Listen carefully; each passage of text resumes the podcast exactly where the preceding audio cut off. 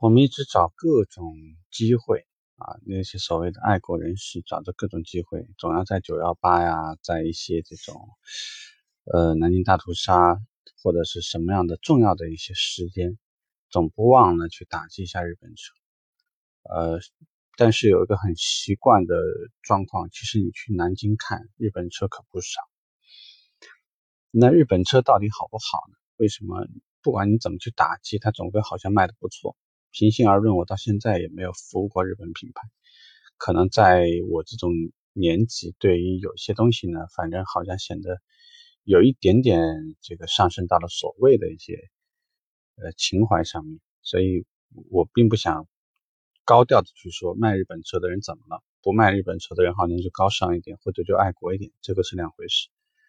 站在一个从业者的角度而言，我们只说从车行的角度来说说这个事情。日本车好不好？其实平心而论，确实它的保值度很高。你不得不承认，不管是当年的佳美，呃，卡罗拉就是花冠，或者说呢是后续这个卖的很多车型，飞度啊，嗯，像现在在火的这个思域啊，包括就是说现在缤智的很多像这样的 SUV 车型，不管它做哪一款。他只要认真有一款车上来做，呃，就会在同行业里面，在这个级别、这个排量范围，它就会产生很大的影响。其中我觉得有几个原因，确实第一，它的油耗控制确实做得很好。呃，以前我有几个朋友呢，买过一些类似于雨燕、就铃木一些车型，经常说：“哎呀，我都忘了加油了。”或者说是哪怕看到红灯了，都还可以撑一段时间，真的是非常省油。这个你能说明有很多对于油耗在意的客户，毕竟讲这是他后续很长一段时间需要长期付出的一个成本，所以你不能说这些客户一定是错的。第二，那我们经常去打击日本车安不安全？当然你得去看，其实事故率最高的，或者说呢开车死人的，真的不是只是日本车，很多车也都有。而且豪华品牌里面，大多你从德国也好，英国也好，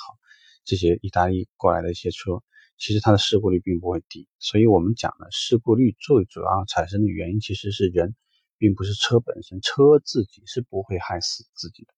这种几率毕竟是很少很少，更多的时候还是开车的人本身的问题。那如果是从这个一谈到丰田的这个精益生产，呃，经营管理，包括呢去谈这个，呃，他如何去使用 JIT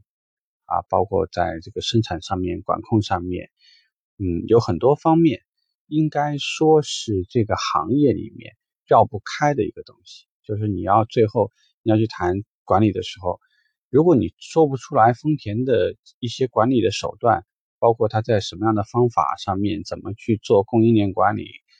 他是怎么去做到 GIT 这么精准的一些这种呃配件供应啊，包括就是它的生产流程管理的这些东西，那基本上是绕不过去的一个管理环节。所以，呃，不管是大众也好，福特也好，通用也好，其实它都向日本品牌学习了不少东西。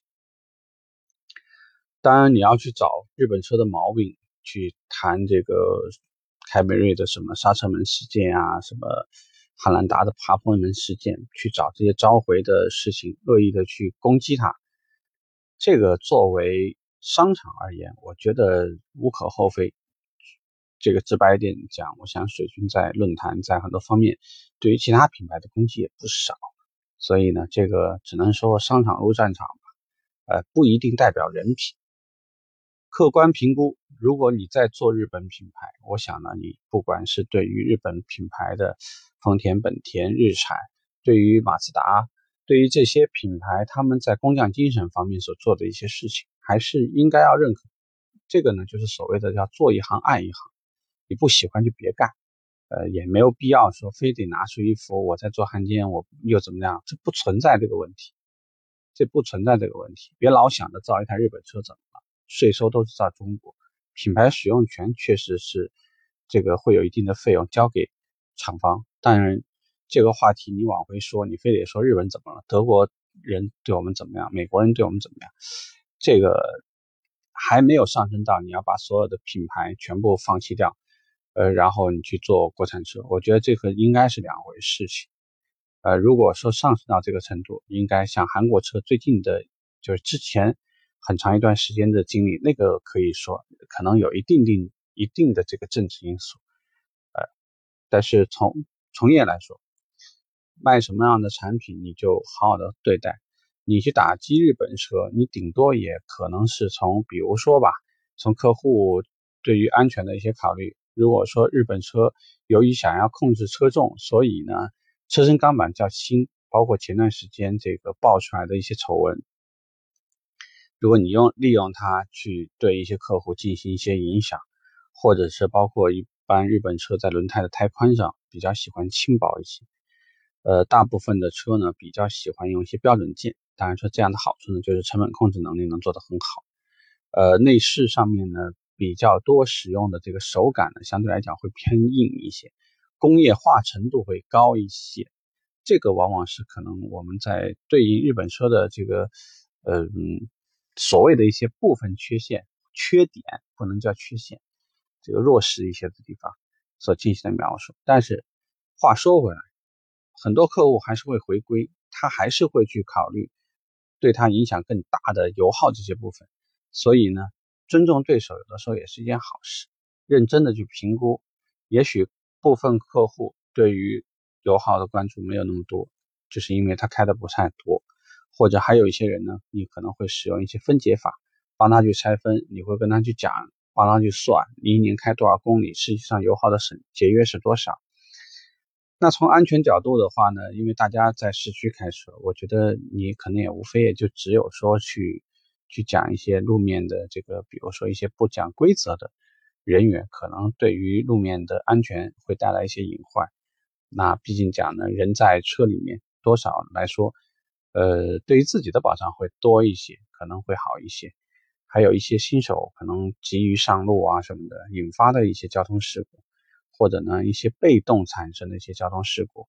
这个在这种情况下，如果你的车辆结构、车身结构呃会安全一些，当然保障会更好。所以我觉得别纠结。日本车从目前来讲，它确实有卖得好的理由，我觉得这个理由很充分，呃，并不会说它目前是完全呃依赖于非常单纯的一两个简单的原因，我觉得它的优势其实还是蛮综合的，呃，认真的去对待好自己品牌的优呃优势。呃，去扬长避短的去讲，我觉得可能这个才是我们需要考虑的问题。当然，在如何讲好配置、如何讲好优势这些方面呢？因为呃以前讲过一些话题，所以在这里呢我们就不重复了。所以就是这个话题我们就聊到这吧，拜拜。